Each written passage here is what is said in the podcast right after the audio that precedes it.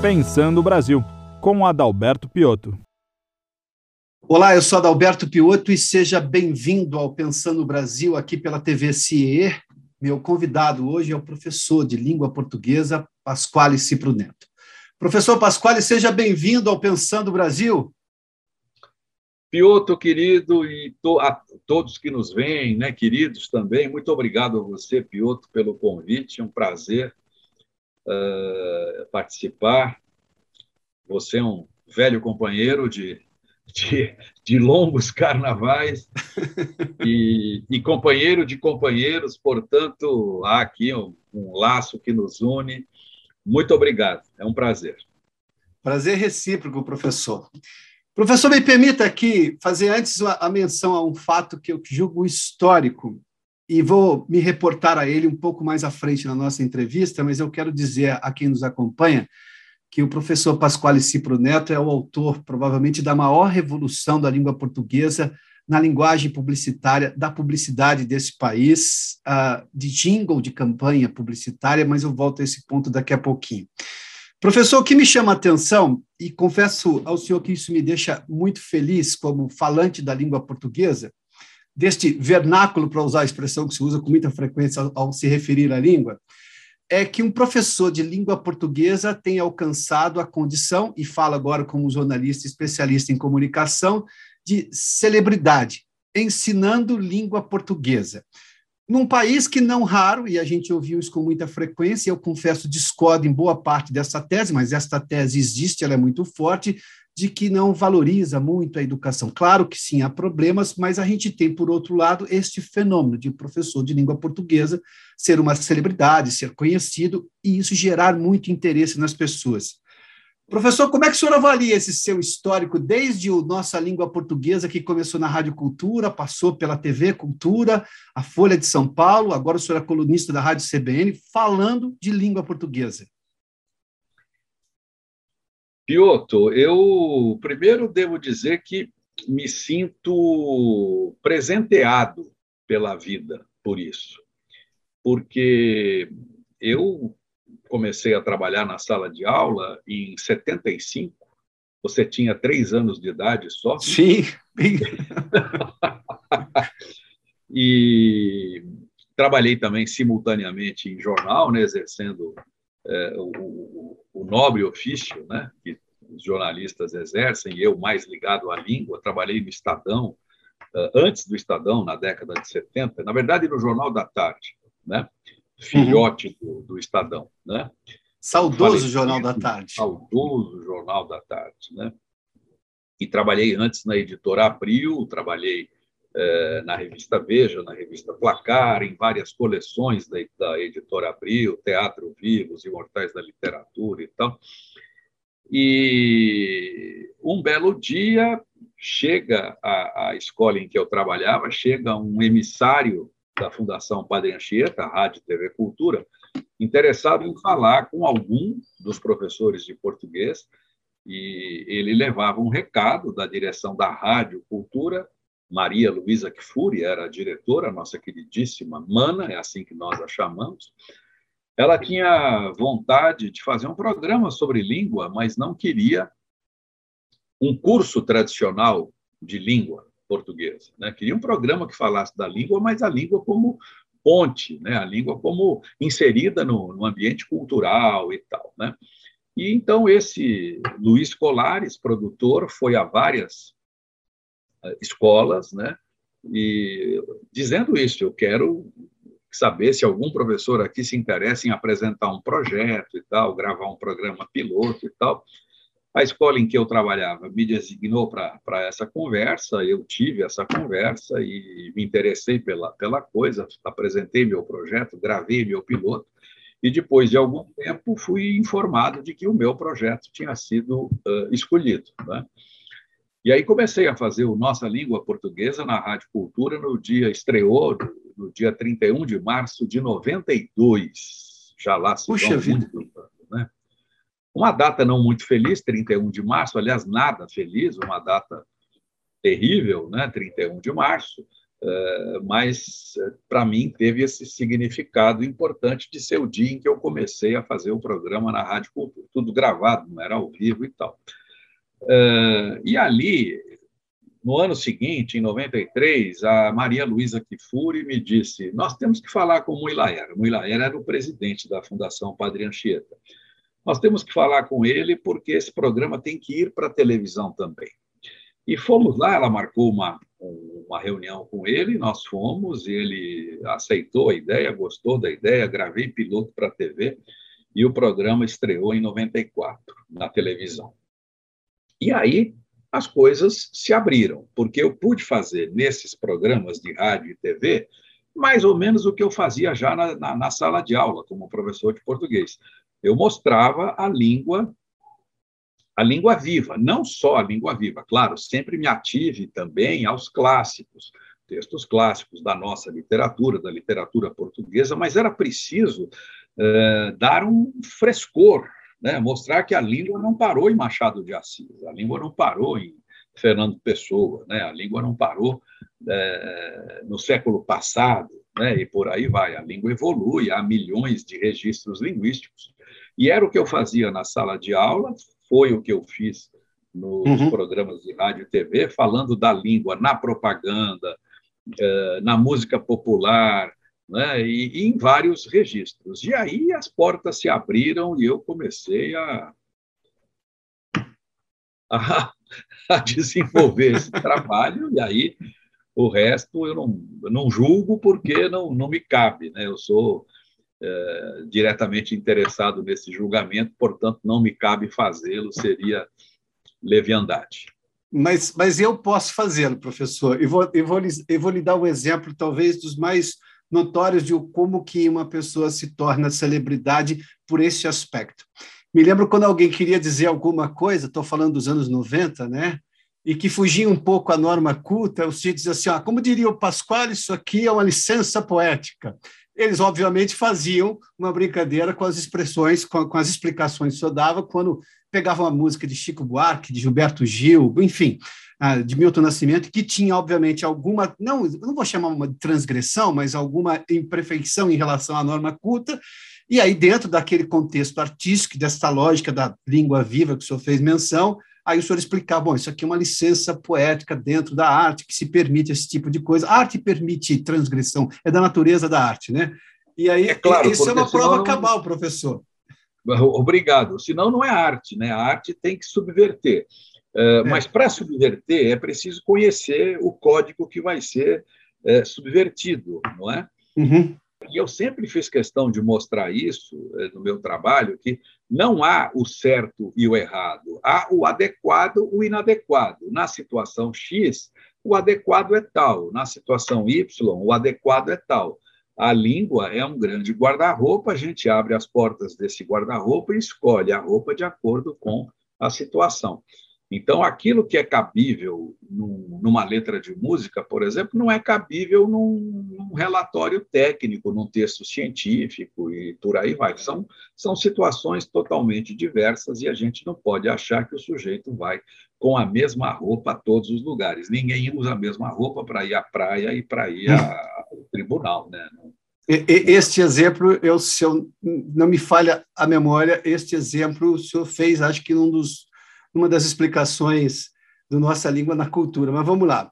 Quando é que chegou o convite do McDonald's ou da agência que fazia propaganda para o McDonald's para o senhor corrigir? Aliás, eu sei que o senhor foi chamado e falou: eu vou desde que eu possa corrigir o jingle. Para quem não se lembra, o McDonald's tinha um jingle extremamente popular. Eu, vi, eu tinha vindo a São Paulo e passei, acho que se não me engano, no, foi no centro da cidade, eu acho que na. Ah, não na São João, uh, ou na República, acho que na, na, na, na, na é, eu creio que sim. Bom, enfim, é perto da Praça da República. E tinha lá uma promoção que se você cantasse o jingle do McDonald's, você ganhava um Big Mac. Então você tinha que cantar dois hambúrgueres, alface, queijo molho especial, cebola picles, um pão com gergelim. Muito bem. O professor Pasquale, agora eu prometi no começo da conversa, vou contar agora. O professor Pasquale foi chamado e falou: desde que eu possa fazer uma correção. Hambúrguer é um anglicismo, sim, um estrangeirismo da língua inglesa, mas que já foi aportuguesado. E aí ficou dois hambúrgueres alface. A pronúncia do dois hambúrgueres, professor, é das coisas mais impagáveis que eu já vi na língua portuguesa, no ensino da língua portuguesa, viu?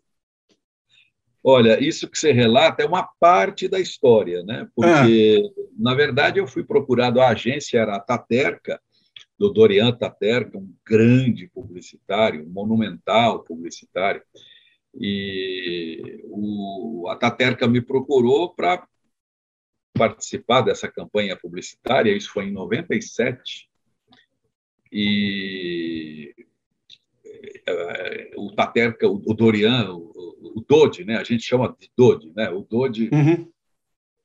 escalou uma pessoa da, da, da agência, a Salma, para me caçar. Aí, um belo dia, eu saio da Folha de, eu saio da Folha de São Paulo, eh, eu fazia muita coisa na Folha de São Paulo, eu não era só colunista, eu trabalhava no programa de qualidade né, do jornal. E, em suma, eu saio, já eram nove e tanto da noite, por aí, abrem-se as portas do elevador, eu passo ali pela catraca, há uma, uma moça que queria falar comigo, eu sou da agência tal, não sei quem, e meu chefe quer falar com, com você, com o senhor, sei lá como é que ela disse. E eu disse qual é o assunto, né? Tudo bem, do que se trata, né? Não, não posso dizer, é, tem que ir lá, tem que falar com ele. Eu disse, sei lá, como é que eu vou falar com alguém sem saber o que é? Eu sei que essa novela se arrastou durante um tempo, eu disse para ela, sinto muito e tal, né? sem, sem saber o que é. Ela disse que não podia dizer, e acho que naquele dia não aconteceu nada. É, aí ela tornou, né? até que ela me disse, não, é de uma, uma, uma, agência publicitária que quer falar com o senhor sobre publicidade e tal. Falei, Vamos lá. Fui. Aí o Dodi disse que era meu fã, que gostava muito do que eu fazia, e que via o programa, e que não sei o quê, e que ele tinha pensado em uh, fazer alguns filmes publicitários com mini dicas de português, né? Uh, e que eu participasse disso como roteirista, como, como autor, como, como isso, com aquilo. Uh, a gente foi, em suma, a gente teve mais umas reuniões e, e, e, no começo eu não ia participar, eu não ia fazer os, os o, eu não ia ser o ator dos, dos vídeos. Né?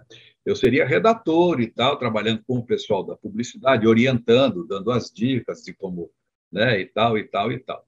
Aí chegou uma hora que ele disse para mim: Olha, eu já testei A, B, C, não sei quem, foi me dando nomes lá que ele tinha testado, é, atores conhecidos e, e professores de português. Não gostei de nada, eu quero que você faça. Eu disse: Pelo amor de Deus, eu não me vejo fazendo. Né? Uh, não, tal, tal, tal, Aí eu fiz algumas exigências. Uma, uma delas era, por exemplo, não tocar no sanduíche, não provar o sanduíche, não dizer que o sanduíche é bom ou ruim, nada. Eu vou me limitar ao assunto língua portuguesa. Outra coisa é pegar aquele comercial famoso, dois hambúrgueres, e dizer Isso. que um dos filmes vai ser dizer que não é dois hambúrgueres, que hambúrguer é uma palavra já portuguesada, o plural é hambúrgueres. Quando eu disse isso, eu falei, ele não vai aceitar, imagine que eu vou, né, vou dizer que... Ele falou, genial, isso é genial. Que ótimo.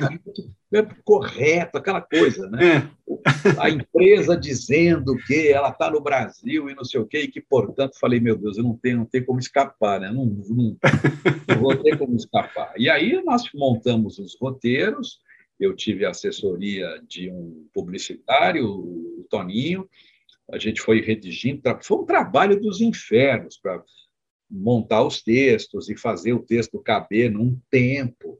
Isso. E aí, aí eu gravei numa madrugada, porque eu sou noturno, eu sou vampiro. Eu sei disso. Fiz toda a agência trabalhar de madrugada, porque é como eu funciono. Então, é. nós começamos a gravar à noite, não sei que horas, não lembro, mas, a, sei lá, seis e meia, sete horas da tarde, da noite, e fomos até o raiar do sol do dia seguinte. Gravamos 17 filmes que já estavam, o roteiro estava pronto, né, e tal, uhum. e aí foram para o ar 12, sei lá. E aí essa campanha publicitária teve o maior índice de sucesso, de audiência, foi o menor índice, o menor índice de zap. Zap é quando o camarada troca de canal durante a Sim. publicidade. Não, não havia zap, o sujeito ficava esperando a propaganda. Né? Tanto que a Globo pediu ao, à agência que houvesse uma segunda etapa no ano seguinte, coisa que o McDonald's nunca tinha feito. O McDonald's nunca repetiu publicidade no ano seguinte, repetiu o tema da publicidade no ano seguinte. E aí, novamente, nós nos sentamos, fizemos, dessa vez foram menos filmes, e houve uma nova campanha em 98. Eu ganhei um prêmio como publicitário, né, o Profissionais do Ano da, da Rede Globo. Veja só, um não publicitário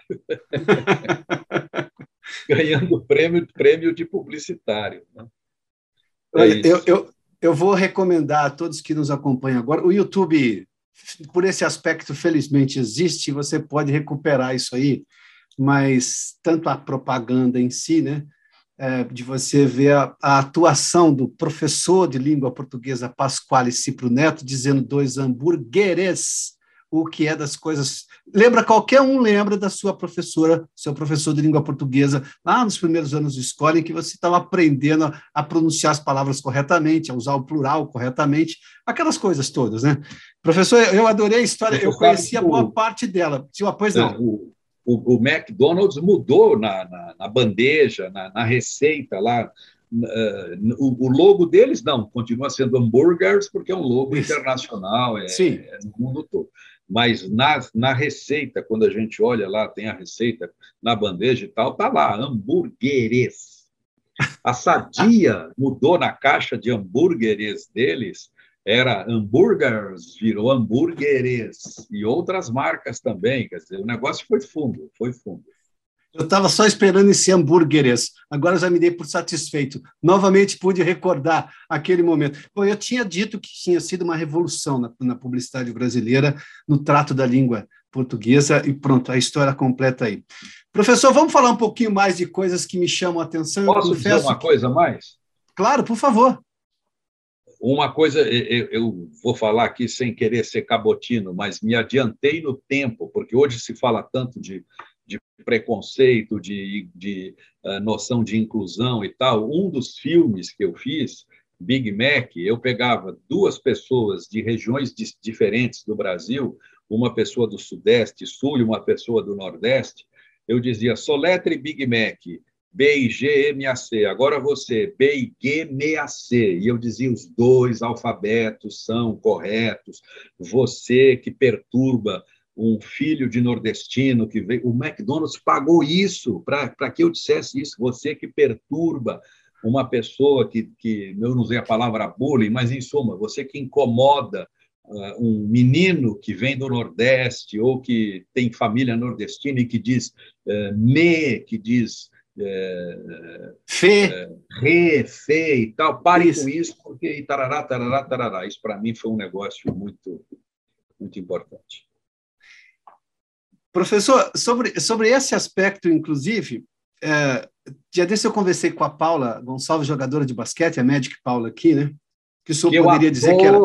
Que eu Sim, adoro! Que se fosse, fôssemos fazer seria a mágica Paula, né? Mas enfim, né?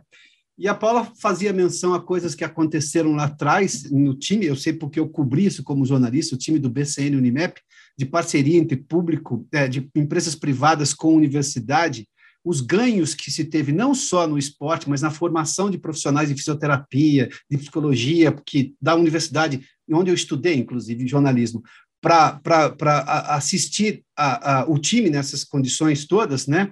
É, foi gigantesco. Hoje não se vê uma coisa que se fez lá atrás. Você está fazendo uma menção aí, por exemplo, dessa história do. Aliás, eu me lembro de uma frase sua que dizia que o, o sotaque é a riqueza de uma língua o que poderia sugerir preconceito para muita gente, o senhor fez menção aí, e o senhor dizia lá atrás que sotaque é a riqueza de uma língua. Eu sei porque eu usei essa expressão mil vezes, obviamente que dando crédito, porque isso é, uma, isso é um valor jornalístico, mas é, é fantástico, porque imaginar que um país deste tamanho, gigantesco, com, com um desenvolvimento que oscila muito, as pessoas iam falar exatamente da mesma maneira, Eu fui morar um tempo na Inglaterra depois, professor, e eu contei isso para minha professora lá. Eu disse a ela, eu falei, olha, é, eu estou impressionado, porque aqui de uma cidade para outra, com uma diferença de 15 quilômetros, pronunciavam-se palavras de forma muito diferente. E ela dizia assim, ah, mas isso é o orgulho inglês, você não vai mexer nisso jamais. Eu falei, sabe que no meu país, até um professor de língua portuguesa dizer que o sotaque é a riqueza de uma língua, isso era uma questão de preconceito. Era uma razão para você ter preconceito em relação a alguém que falava a mesma língua com um sotaque diferente, ou usando expressões diferentes, né? A história do papagaio, pipa, Maranhão, sei lá, é tudo a mesma coisa, mas enfim, isso é cultura, né? O, o, que me, eu me lembrei dessa história, o que é fantástico. A, a sua frase na época já era sotaque é a riqueza de uma língua, né? Eu me lembro disso perfeitamente. Eu devo ter dito algo semelhante ou igual, que eu sempre disse isso de um jeito ou de outro, e, e, e em suma, mas é isso mesmo. Né? Uma vez um, um jornalista me perguntou qual é o certo, banana ou banana. Eu disse, o certo é a banana ser gostosa, né? Estar madura para comer, porque Estar verde não é ponto, muito bom, não. estar no ponto, fazer bem à saúde, por aí. Porque, Professor, fato, deixa... Há brasileiros que dizem banana, há brasileiros que dizem banana, e cada um diz do seu jeito. É, isso, pelo amor de Deus, né? Pelo amor de Deus. Bom, é, eu tenho um assunto que sempre me chamou a atenção, e eu acho que devo isso aos meus professores de língua portuguesa, mas eu sempre tive uma atenção, e, e me lembro isso desde menino, com relação aos pronomes oblíquos. Eu tenho uma paixão por mesóclises, professor, eu confesso. e, vou, e vou lhe dizer uma coisa. É, eu, quando os meus filhos eram pequenos, antes de irem para a escola, eu tinha a seguinte tese: bom, eles acabaram de chegar no mundo, o que eles ouvirem primeiro, eles vão reproduzir. E eu corrigia a, o pegar ele por pegá-lo, né? É, porque ela, e eles falavam isso naturalmente. Eu tinha um primo que fazia piada com isso, é só seu filho que usa pegá-lo em vez de pegar ele, enfim. É, isso é uma transformação da língua, porque é muito raro se ouvir hoje. Eu adoro assistir filmes antigos porque a tradução, a interpretação é toda feita numa, numa linguagem mais formal. Então, você tem o uso de pronomes oblíquos. Né? É, não se vê isso hoje nas novelas brasileiras, não se vê isso hoje com muita Talvez se o personagem for assim, se toma esse cuidado, mas normalmente não se tem. Esta perda do pronome oblíquo ou a substituição dele pelo pronome pessoal, pegar ele, pegar ela, é uma transformação ou é um erro que estamos cometendo e isso não é bom à língua portuguesa? Não, não a questão é a seguinte: volto à tese do guarda-roupa. Né? Uh, Olavo Bilac, no poema Língua Portuguesa, de 1914, em, algumas publicações sai 14, em outras sai 15, mas, em suma, há mais de um século, né? É, Bilac escreveu um poema lindíssimo chamado Língua Portuguesa, e lá pelas tantas, é hum. aquele que começa com Última Flor do Lácio. Né? Sim, né? Lá pelas tantas, é maravilhoso, difícil, é. né? um poema parnasiano, difícil e tal. Lá pelas tantas, ele, ele usa a expressão oceano largo porque ele faz referência ao oceano imenso que nos separa de Portugal e, consequentemente, a essa inevitável né, uh, mudança. Né? O que nós temos no Brasil é o português brasileiro, né? que alguns querem chamar de brasileiro, não é brasileiro, é português, a versão, a vertente brasileira do português, e tudo muda, muda a, a, a, a emissão né, muda. A, eu estou mexendo aqui nas bochechas porque o aparelho fonador se adapta de um outro jeito, muda a emissão, muda o ritmo, muda a, a, a melodia da, da, da fala, né, a, música da fala. Uh, Oswald de Andrade escreveu um poema antológico sobre isso, Oswald de Andrade. Oswald de Andrade, não Oswald de Andrade, ele ficava louco da vida se alguém o chamasse Oswald. Ele dizia, mas que diabo de modernista brasileiro seria eu sendo Oswald?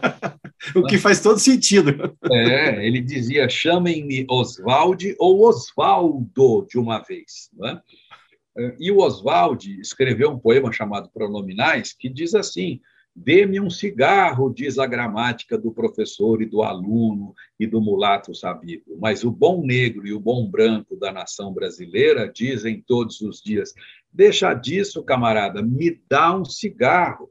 Ele mostra aí já há mais de um século, ele mostra essa questão da colocação pronominal como uma, uma das tantas questões que, que, que ocorrem com, essa, com esse oceano que nos separa.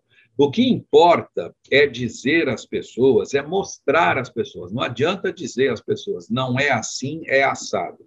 É explicar os contextos. Né? Então, explicar essa, explicar essa questão da, da norma tradicional, da tradição da língua, do português padrão, e aí sim vem o pegá-lo, vem o, o beijá-la, vem isso, vem aquilo, mas mostrar e dizer que no português brasileiro informal acontece isso, aquilo e aquilo outro, e não impor limites, freios. E a pessoa tem que ter esse guarda-roupa recheado e aí abrir e dizer: bom, agora é hora de usar esta roupa, agora é hora de usar aquela roupa. A mesóclise, por exemplo, é, no Brasil sucumbiu. Hoje em dia, a mesóclise só aparece em textos escritos, alguns, poucos, textos formais, é, de resto, ela não aparece. Mas até metade do século passado, a gente encontra muito, muito texto escrito por gente do, do ramo, né? brasileiros, escritores brasileiros. A gente encontra mesóclise. E o Caetano Veloso me disse que sempre quis fazer, sempre quis enfiar uma mesóclise na música, numa canção dele. Ele que tinha essa coisa de querer botar mesóclise, é até que numa canção dele, do disco Livro, né? O disco se chama Livro e no li e na música e no disco chamado Livro há uma canção chamada Livros. Numa das canções do disco ele põe duas mesóclises, não uma, né? Bateu o recorde. Hã? Bateu o recorde de mesóclises por letra é, musical. Multiplicar-se-ão assuntos de mãos e pés, chama-se Os Passistas. A música é uma obra-prima, né? E eu acho que é um caso único na música brasileira. De... Mas tem que saber, a pessoa tem que saber o que é mesóclise, como usar, quando usar e tal, guardar no bolso e a hora que achar que deve usar, usa, e quando ler, porque vai ler, vai encontrar isso, e tem que ter conhecimento disso, tem que saber o que é isso. Em Portugal, isso é usado hoje, ainda hoje, com toda a tranquilidade do mundo. Então, se um sujeito vai ler um texto escrito por um português, tanto um texto científico quanto um texto literário ou jornalístico, ele vai encontrar mesóclise uhum. em grande quantidade. Então, ele tem que saber. É por isso que eu sempre digo que não pode esconder conhecimento, tem que apresentar. E aí a pessoa faz o que bem entende. Sabe sobre a mesóclise, é, em relação a Portugal, o Abel Ferreira, que é o técnico do Palmeiras, é português, e não raro se vê. E você é palmeirense, até mandar sim. parar. Sim, sim, sim. É uma questão divina, eu não posso ser torcedor de outro é. time, né? é uma escolha divina, mas vamos lá. É, que só se recaiu sobre mim, professor. Eu só, como apenas um, um, um mortal, aceitei a imposição, mas vamos lá. E esses dias eu perguntei numa entrevista ao ex-presidente Michel Temer, porque ele começou a usar mesóclises, e ele teria sido. Há, há uma história, e perguntei ele se isso era verdade. Houve uma história, ainda no mandato dele, que a assessoria chegou a, até ele e disse assim: presidente, esse tipo de linguagem é um pouco rebuscada, as pessoas não vão entender, o senhor precisa se comunicar melhor com as multidões. Eu falei, presidente, isso foi verdade? Ele disse assim para mim: olha, talvez tenha havido alguma coisa, mas pense no lado positivo da mesóclise, você economiza palavras. Eu falei, bom, por esse ponto de vista, sim, mas precisa ver se as pessoas vão compreender só para citar a questão das mesóclises. A, a, a língua passa por transformação. Pode, por favor. A Constituição brasileira que está em vigor, a chamada Constituição Cidadã, que foi escrita pelos eh, constituintes eleitos em 86 e que ficou pronto em 88, uhum. essa Constituição que Ulisses Guimarães brandiu, né? Sim. Lembra? Histórico Lembro. momento ali no Congresso. O doutor Nacional. Ulisses. Doutor Ulisses, né? que nasceu perto de onde você nasceu. Lá em né? Rio Claro. É. Isso mesmo. E eu fico me lembrando da cena, eu fico emocionado, porque é um, é um grande dia na história do Brasil. Né? Temos ódio e nojo à ditadura, ódio e nojo disse doutor Ulisses, né? brandindo a Constituição. Essa Constituição, depois de pronta, foi revisada linguisticamente, gramaticalmente, por ninguém mais, ninguém menos do que Celso é, Cunha. Eu estava com Celso Luft na cabeça aqui. Celso Cunha. O professor Celso Cunha pegou o texto original e eliminou todas as mesóclises. Todas, todas, todas, todas. Porque havia um milhão delas, né? e ele disse: a, mesóclise não é mais corrente no Brasil, o texto tem que ser compreensível para né, a maior parte da população. Eu vou sacar as mesóclises daqui. Então, tudo que era uh, tomar-se-ão providências, serão tomadas providências e por aí vai. Todas as mesóclises, as passivas, né, sintéticas com as mesóclises, foram todas transformadas em passivas compostas, passivas analíticas, com o verbo ser e o verbo uh, no particípio. É isso. Professor, vamos lá para uma para uma para nossa fase final da entrevista. Falando ainda sobre essa transformação da língua, eu não sei se eu acredito a questões ideológicas mais fortes, a um modismo que pode ou não ser passageiro, mas hoje eu tenho uma discussão sobre o gênero neutro. Uh, para atender, em tese, pelo menos o que os que advogam este, esta mudança, ah, para atender pessoas que não se identificam sendo homens ou mulheres. O gênero neutro é uma transformação da língua pelos tempos ou ele afronta a língua de forma que chama a atenção? Porque eu posso imaginar uma série de mudanças quando eu era aluno na escola. Eu nunca imaginei que haveria uma discussão a, a, chamada de gênero neutro, de eu trocar a letra final de um substantivo para que ele, em tese, atendesse a mais pessoas que não pessoas que fossem definidas, como o mundo era naquele momento, homens e mulheres, independentemente da sua, da sua lógica de pensar ou escolha que faz sobre outros aspectos. O que, que é o gênero neutro, na sua opinião, professor? Piotr, você sabe que eu tenho evitado falar desse assunto porque as paixões são muito uhum. fortes e a vontade de parar para ouvir é, é, é, oposta. Né? Parece que Sim. se a gente toca é, na coisa por um ângulo, o outro lado já pega todas as pedras e atira, e vice-versa. Né?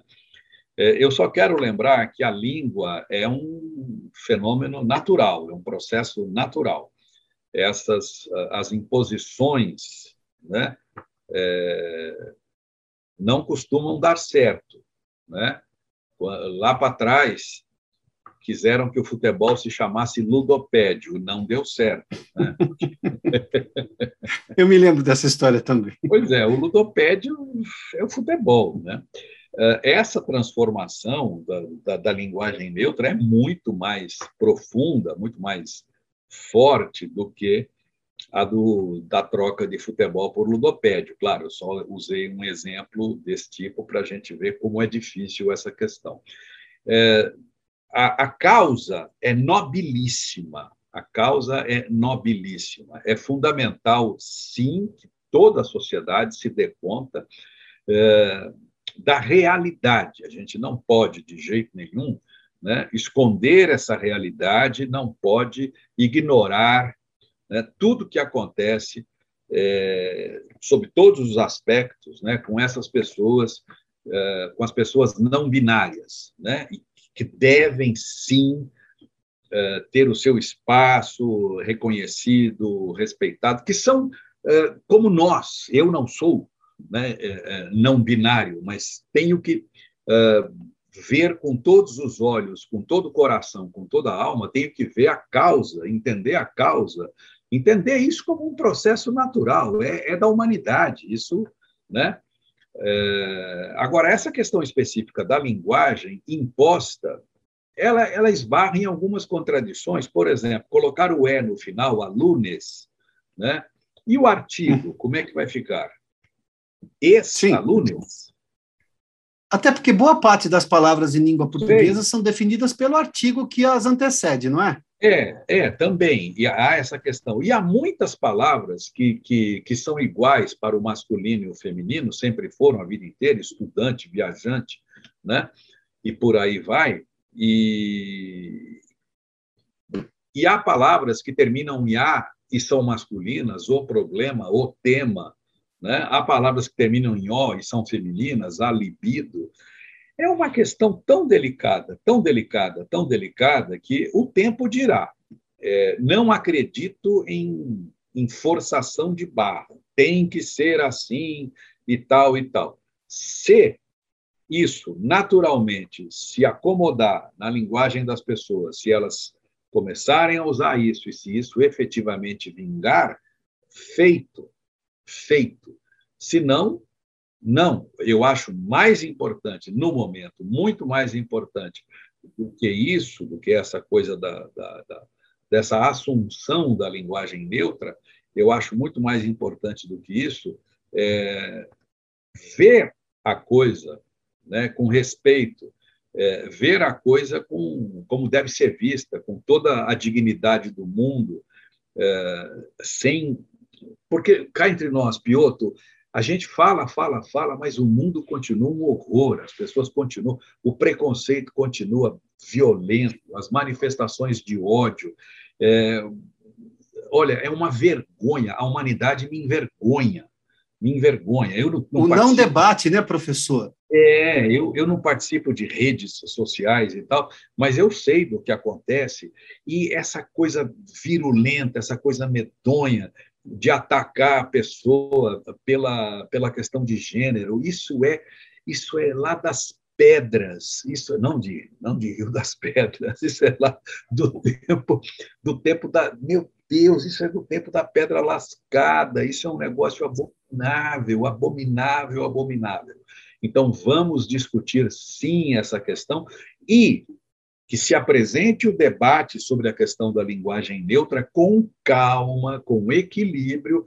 Vamos ver quais são os lados e a discussão tem que ser aberta, tem que ser calma, tem que ser civilizada e, se for o caso, por que não? Por que não? Se houver argumentos absolutamente irrefutáveis, por que não? O, senhor, o professor só fez menção ao doutor Ulisses, né? Do nojo da ditadura que ele cita naquele momento lá. O doutor Ulisses tem uma história fantástica.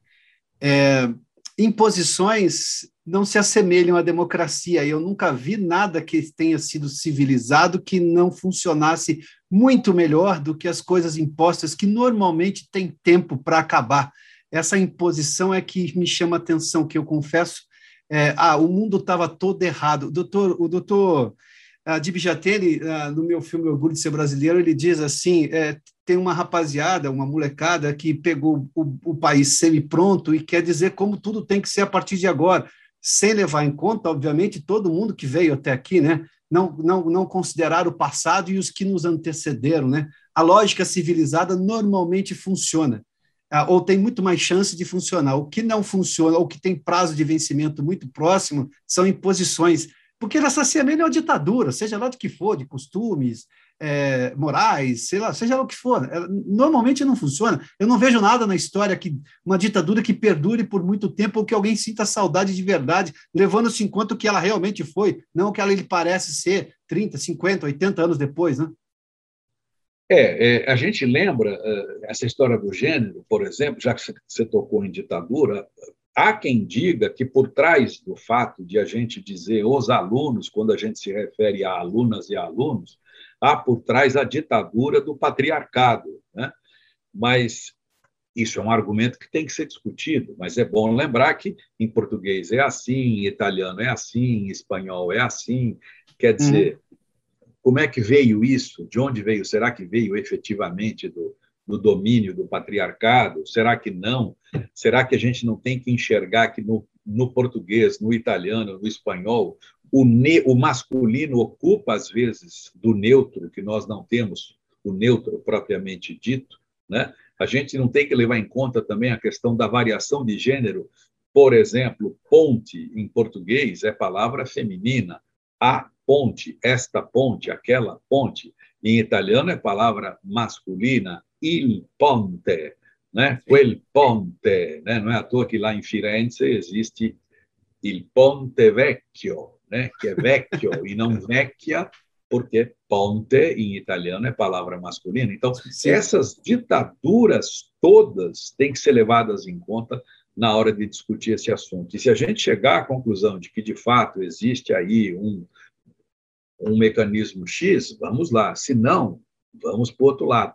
Mas com debate, com debate calmo, com debate civilizado, sem dedo apontado para dizer eh, isso, aquilo, aquilo outro, nada disso. O debate, nesse caso, é um debate técnico, um debate científico, um debate com argumentos lógicos, racionais e por aí vai.